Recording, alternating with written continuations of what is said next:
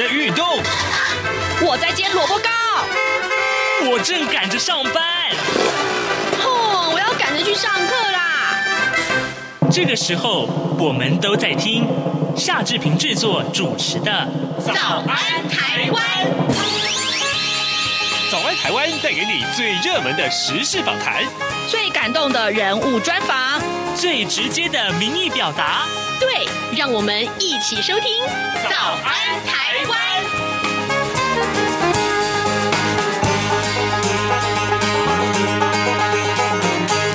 早安，台湾！我是夏志平。各位听众，今天是二零二二年的十一月十四号，星期一。志平今天在访谈单元中要为您安排访问享誉国际的台湾钢琴家陈瑞斌，请他呢啊介绍即将在台北和台南登场的童话奇想钢琴音乐会，有非常丰富而感人的内容。好的，在跟啊呃，呃播出呃陈。瑞斌老师的访谈之前，志平有一点点时间跟大家说一说个平面媒体上面的头版头条讯息。我们首先看到的是《中国时报》上面把这件事情放在今天的头版头条，那就是呃。拜习会即将登场，二十国集团也就是 G20 的领袖峰会，明天会在印尼的巴厘岛登场。呃，美国总统拜登和中国国家主席习近平今天就要举行首次的实体峰会。拜登昨天先和中国国务院的总理李克强在柬埔寨举行的东亚高峰会进行了。场边会谈，这是拜登担任美国总统之后呢，呃，中美至今最高层级的会谈。呃，拜登向李克强重申维护台海和平与稳定的重要性。对于今天的拜习会呢，拜登强调他要和习近平厘清红线在哪里啊，以及未来两年双方最优先的事项为何。就是今天《中国时报》最重要的一个呃讯息，这当然也是全球的一个焦点。联合报为您关注的是选情啊，疫情的效应啊，旅外票至少要少二十八万，而双北十三万票影响是最多的。另外呢，我们来看到的是《自由时报》，《自由时报》上面提到的则是台北市长目前选举的啊，《自由时报》所做的民调，陈时中暂时领先，但是呢，看好度呢啊，在本文里面呢，这个呃蒋万安的看好度反而是超越陈时中的啊，所以这件事情啊也受到大家的瞩目。好的，现在时间已经是早晨的七点零二分五十六秒了，我们先进一段广告。呃，广告过后就请您收听今天的访谈单元。早安，台湾，你正吃着什么样的早餐？吐司加火腿蛋，咬一口，然后收听中央广播电台。封面人物。各位央广的好朋友，大家好，我是夏志平，欢迎您来到央广频道。今天的志平非常非常的荣幸啊，要在节目中为您专访享誉国际的台湾钢琴家陈瑞斌。荣志平先请陈瑞斌老师跟大家打个招呼，老师您好，嗯，志平主持人您好，嗯、是。谢谢您来上节目啊！谢谢老师。呃，我知道您这一次回呃来到台湾来举行这个演奏会啊，就是在台北跟台南要举行的童话奇想钢琴音乐会。那么将为大家带来两位音乐大师，那么其中一位分别是艾里希康果尔德，还有就是姜文也的作品。我能不能先请老师谈一下，就是这一次音乐会您的构想？还有曲目上的选择，呃，构想是这样子的，因为呃，这两位作曲家呢，都是有一致的共同共通性啊，就是他他们都是在二次大战的时候离开自己的家乡，然后呢，就一直没有办法回到自己的家乡，然后在海外，然后过世这样，所以他们也在那个时代里面呢，在那个氛围里面有得到很大的一个冲击，然后。对，不管是对家乡的思念也好，或者是呃他们的写作风格，都有植入相当多的呃在创作里头。那我我刚好呃都有碰到他们的呃周年的纪念了啊，所以我想把这样子的一个故事背景，啊，再加上就是说，呃，除了江野以外，就第呃，这是第一点。第二点就是这这两个作曲家，呃，其实在离开的时候，跟我跟我自己本身呃离开台湾哦，到奥地利去念书，时间也都差不多，都是十二三岁的时候离开的。然后，然后我，然后尤其是我就是在呃奥地利，在维也纳长大了。然后除了江文野本身以外，还有呃，Erich Kongol 的这个作曲家，呃，因为他就是奥地利出生的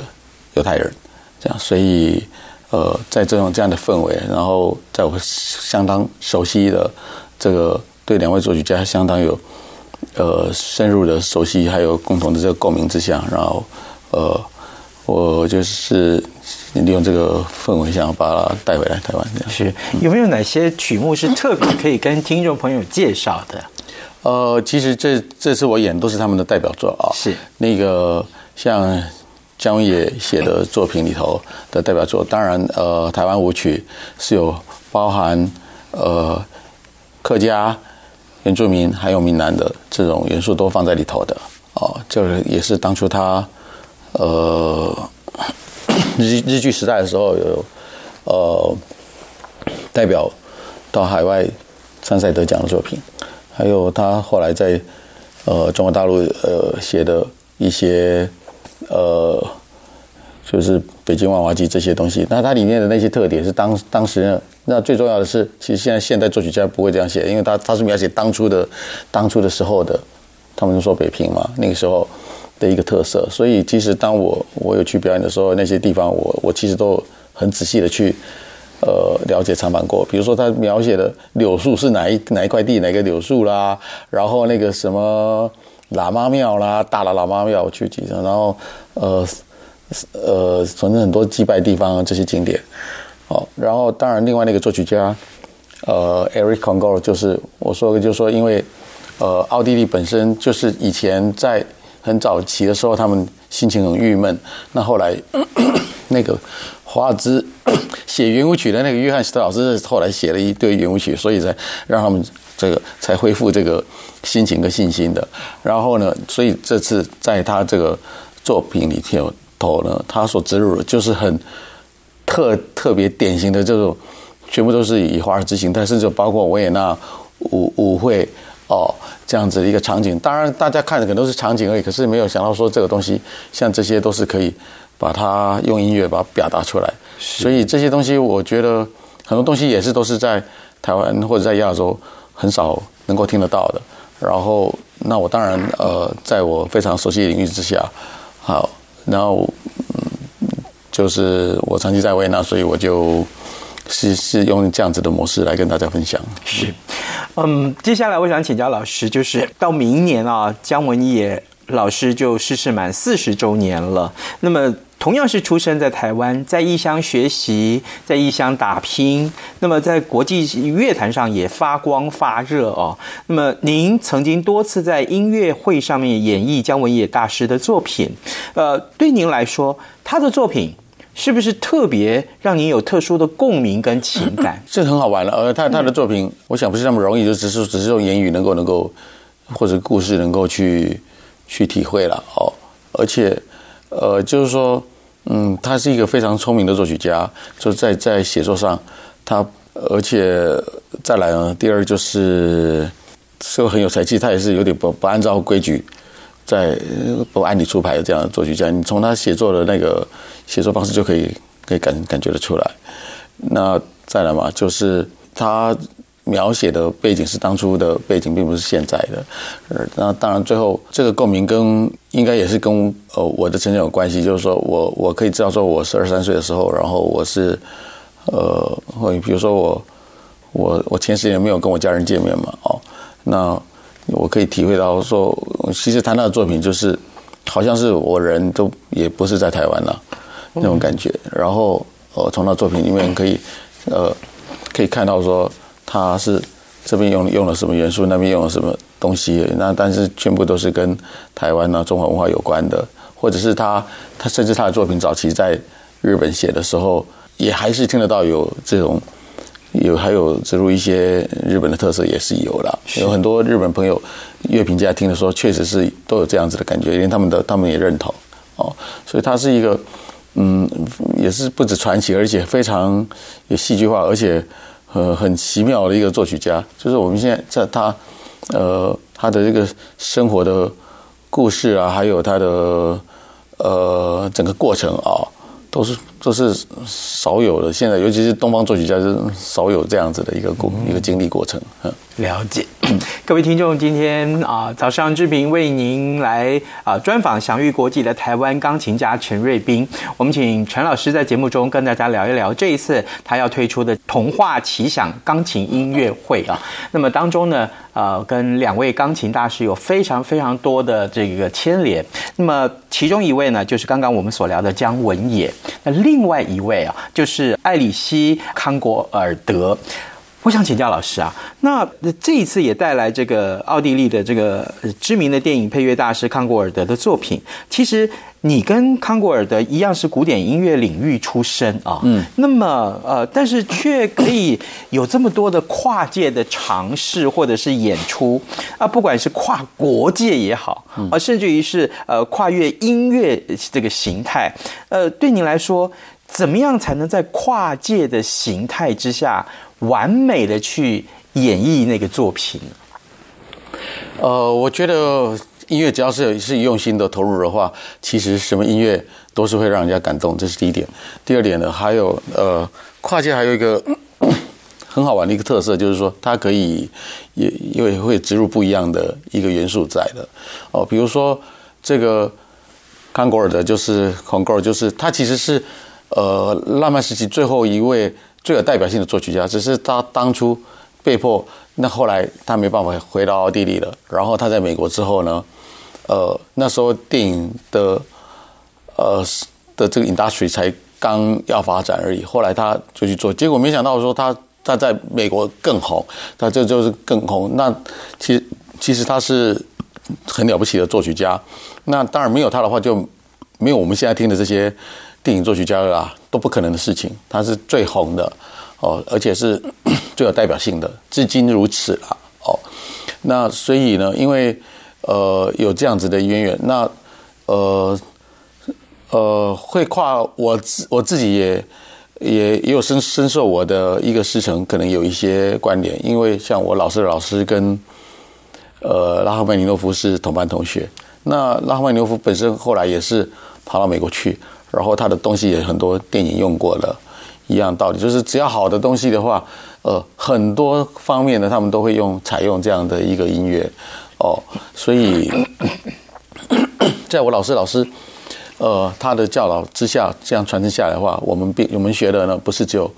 所谓的钢琴演奏而已，嗯，哦，我们学的呃有很多文化上的啦，传承上的都不是只是技术而已，而是说整个文化。整体的传承而已，包括怎么样去反映时代背景啊，然后，所以这个呃，我们当我们在不管演绎也好，或者是跨界结合也好，其实我们都用同样的精神，然后呃，把等于说是真的把生命投入这样子，然后再用呃古典的呃，你要说古典传承的一个技术也好，但是呢，它同时代，同时呢，它是。呃，有两个东西，一个就是说它它可以提升，呃，更因为古呃古典技术化，让所有不管跨界的所有这些元素呢，都是更更去提升。那再来呢，就是让这些呃不一样领域的呃也流行听众们对这些有更大的一个认同，还有普及。嗯哼，那我觉得这是一件蛮美的一件事情。是，有古典的技法，然后呢又有跨界的演绎，最后就能感动人心啊！有了感动人心，就是好的音乐作品。没错。嗯，好，老师。可是这个最近这几年啊，这个呃疫情啊，也造真的是造成大家很大的影响啊。不过疫情最近是趋缓了啊，那阴影还没有完全消失。那这场音乐会，你要取名为《童话奇想》，你是希望说能够带呃借由这个音乐带给大家什么样的力量呢？因为呢，这个这两位作曲家他写的东西都是都有故事背景的，嗯，那很多都是短曲，他不是也不是长曲，是哦，然后呢都是有呃有特色在，有典故在，有背景在，哦，然后呢不管是江文也也好，他都是短曲场景，还有有不一样的特色在。那 Eric Congo 也是，他也是一个身为一个犹太人，他是一个没有办法再回欧洲的当时时代的作曲家。然后呢，他写的东西全部也都是以奥匈帝国那时候的那个呃那些呃童话，全部我这里演就是他的那个童话的呃，这次是非常有名的一部作品，在在欧洲，他自己本人后来还把它改成管弦乐版，然后有很多交响乐团在演奏同样的这种作品。它是以整个童话的呃故事全部，然后呢呃。还有就是说的哦，所谓的奥地利特色，呃，很多你都可以感觉得到。那尤其是呃，这个就是奇想，就是呃，从意大利文文翻过来就是 capriccio 的意思，就是让会会会有这样很奇丽的哦。事实上就会带给人家到这样的一个境界。那当然，这个童话是一个很全这些故事啦，这些全就是呃，你可以也你可以把它当成是一个场景也好，或者把它当成是一个。画画画的作品也好，但是呢，呃，除了大家用视觉以外的话，其实我这个听这两位作曲家的音乐呢，不一也不一定要不是去听旋律啦，就是你就因为他们本身后来的东西都是用的电影嘛，电影我们也不是听旋律，它其实就是一个视觉的一个东西，然后呢，有一个氛围，有带给你的一个什么感受这样子的。那我们看画画同样也是有这种感感受嘛，对吧？然后呢，其实音乐也做得到，而且音乐是更直接的。你甚至你闭起眼睛起来，你要你就可以感受到它它的那个故事的一个场景，童话的场景，那是这样子。嗯，我可以想象啊，就音乐响起的时候，然后我们脑海里面浮现了那个童话的画面，对，然后两者结合在一起，嗯，其实真的非常的美妙，嗯，哦，好，是，哇，谢谢老师这样的安排，我相信，呃，所有的这个听众会非常非常期待，啊 对啊，谢谢，我我自己也很期待，因为呃，这个我想会带给观众不一样的，不是说我做场做一场音乐会，也许。呃，其实音乐其实更直接啦，非常直接，所以用这个角度来，呃，所以说不是说视觉而，而且是。也可以加入听听觉了，嗯、真正的听觉的那种。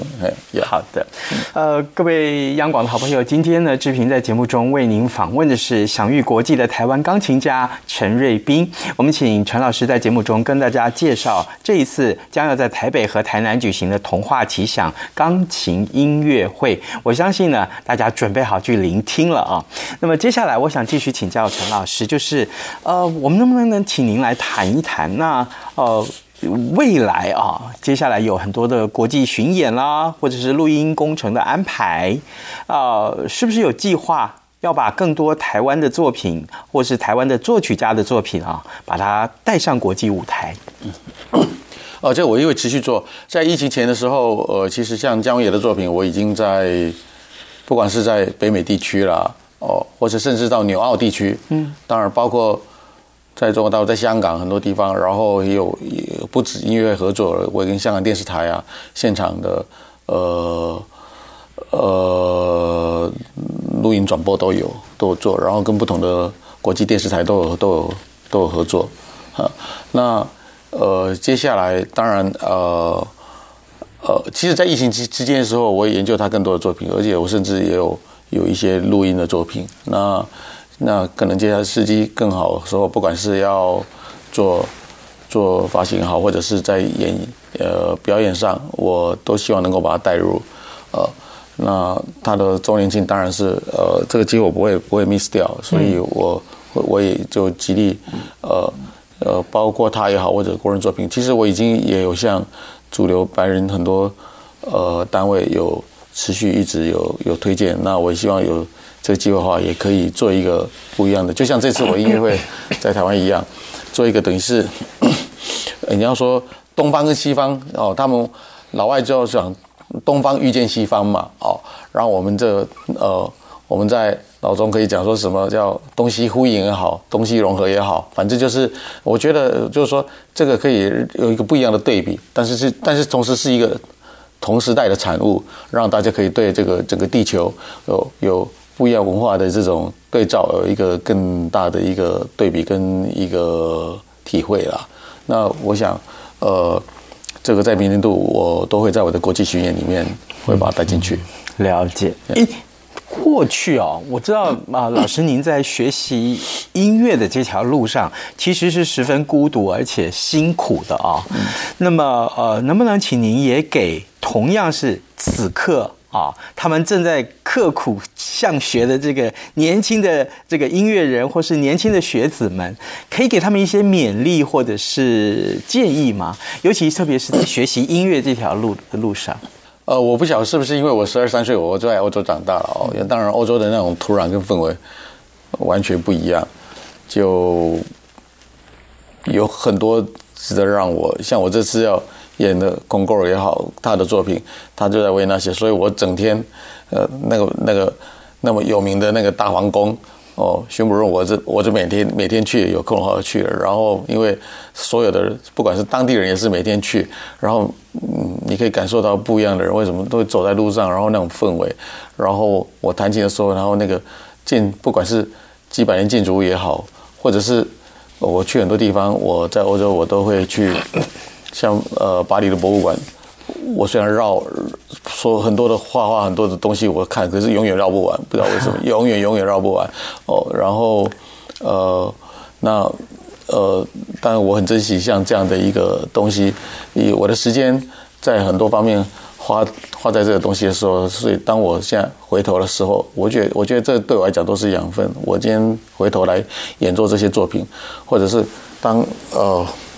我十二三岁，我在海外说，我怎么样用那种体会那个心情来，呃，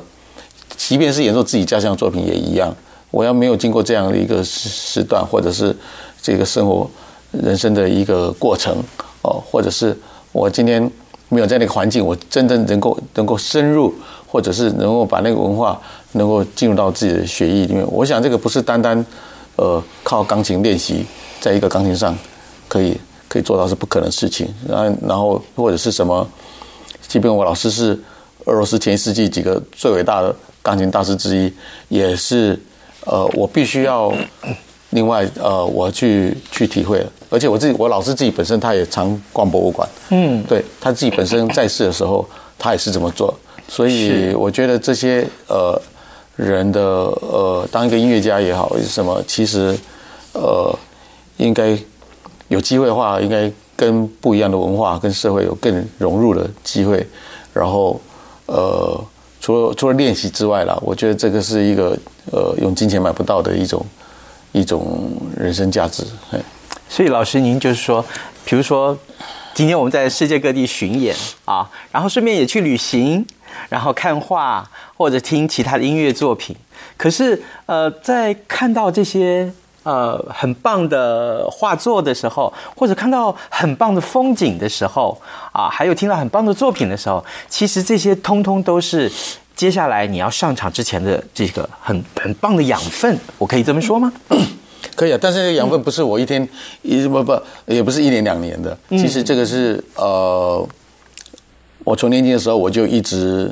一直很向往的，而且这也也可以说是我的兴趣。那也因为这样子呢。我我认为我才有办法坚持到今天，我还在钢琴上，我我不认为那个叫练习。哦，我让我上台，我也不认为那个叫做我的工作。哦，呃，那个是呃，可以说那也是一种兴趣，那也是用这样的，也我才有这样有这样的心情，然后去跟观众分享。哦，然后很多人会问我说，哎，你最喜欢谈什么什么样子作家是你你喜欢的啦，巴拉巴拉巴拉的。但是其实我到最后有一种呃感受了，就是说，当你好像你觉得你好像你还不是很喜欢，其实是你对他还不够了解，你没有你没没没有办法谈好，你这么简单。所以当很多作品的时候，当你慢慢去体会，你会你更喜欢他，那就表示你是你是够有办法把它弹好了，有办法更好了。嗯，哦，这这是我我的总结啦。几几十年，我认我认为，所以所以为什么我会呃很多作曲家作曲家首演的很多大型的协奏曲，都希望我来担纲，我来表演。其实那个是很大很大的挑战，因为那个是嗯，你没有声音，你无法想象的，不知道它是长什么样子，因为那首演嘛，哦，那个谱子你第一手拿到的是你你自己拿到的，没有人，你是最早拿到的，那你你如何把它？而且在台上演出不是叫做手指头练习，而是怎么弹到让大家能够有共鸣，那这是很大一门学问。所以呢，而且。就是我说嘛，就是你要是呃能够自己你喜欢上他了，就表示说你真的了解他了，你就把握你上台，那自然就容易提了，嗯。哇，这 非常非常棒的分享啊！我不知道各位我们的好朋友们听到钢琴家陈瑞斌的这个呃分享的时候，你是不是也有同样的感觉？刚刚我听到陈老师告诉我们这件事情的时候，我愿意回想过去我们所看到的各种事物，其实很可能是因为我们还没有完全了解它，所以还没有喜欢上它。正好也可以告诉大家啊，就是诶。如果你真的是啊钟情于某一样事物的时候，好好的去了解它、钻研它，我相信啊，每一个人有了这样的不同的这个努力之后，就会像陈瑞斌老师一样，呃，上台已经不是只是弹钢琴，而是一个兴趣，而是一个很棒的艺术的演出，也带给大家很多心灵上的饗宴。啊，呃，各位，我们今天啊访问是享誉国际的台湾钢琴家陈瑞斌。我们请陈老师在节目中分享这一次童话奇想钢琴音乐会所要安排的曲目内容还有构想。当然，更重要的是啊，在刚刚访谈的后半段，我们请陈老师有很多很多的分享，这些分享都是非常有价值的。我们今天也非常谢谢陈老师接受我们的访问，老师，谢谢您，谢谢，谢谢，谢谢，谢谢，谢谢。谢谢各位听众，大家好。本台华语节目从今年十一月一号到二零二三年二月二十八号为止，短波六零七五千赫、六一零五千赫以及九九零零千赫，将从原播出时段台湾时间六点至八点调整为六点三十分至八点三十分，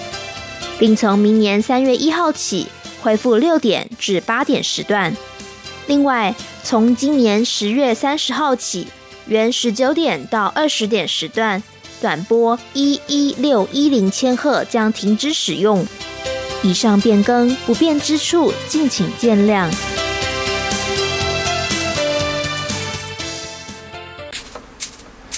早安，台湾，你正吃着什么样的早餐？吐司加火腿蛋，咬一口，然后收听中央广播电台。早安，暴马仔。好的，我们来关注一下其他重要的新闻啊。呃，很多场的这个呃东南亚国协的相关高峰会的十三号呢，呃，在柬埔寨首都金边召开。那其中呢，美国、日本跟南韩的三个盟邦的领袖举行了三方的峰会啊。在会后的联合声明当中呢，啊，他们重申维持台湾海峡和平稳定的重要性。这是今天我们看到在啊许多平面媒体上面都已经强。强调的一个重点，另外当然是选情了。台湾的选情还是受到大家的很多的这个关注啊。呃，九合一选举的这个呃的距离投票日已经不到两个礼拜了，那各方卖力冲刺啊。呃，民进党中央列出了重点的浮选区域，包括了基隆、双北、桃园、宜兰、苗栗、新竹市啊、中彰以投以及云林县啊。根据了解呢，呃，民进党党中央的评估，目前基隆、桃园跟新竹。是三个执政的县市都是五五波的这个激战区，呃，党府院的重点府选的重点包括了蔡英文总统啊、副总统赖清德，还有行政院长苏贞昌，都会加强拉台力道。好的，呃，今天节目时间也差不多到了，就祝您有愉快的周一哦。好，咱们明天再会喽。反正过了十二点，好多一样被丢弃。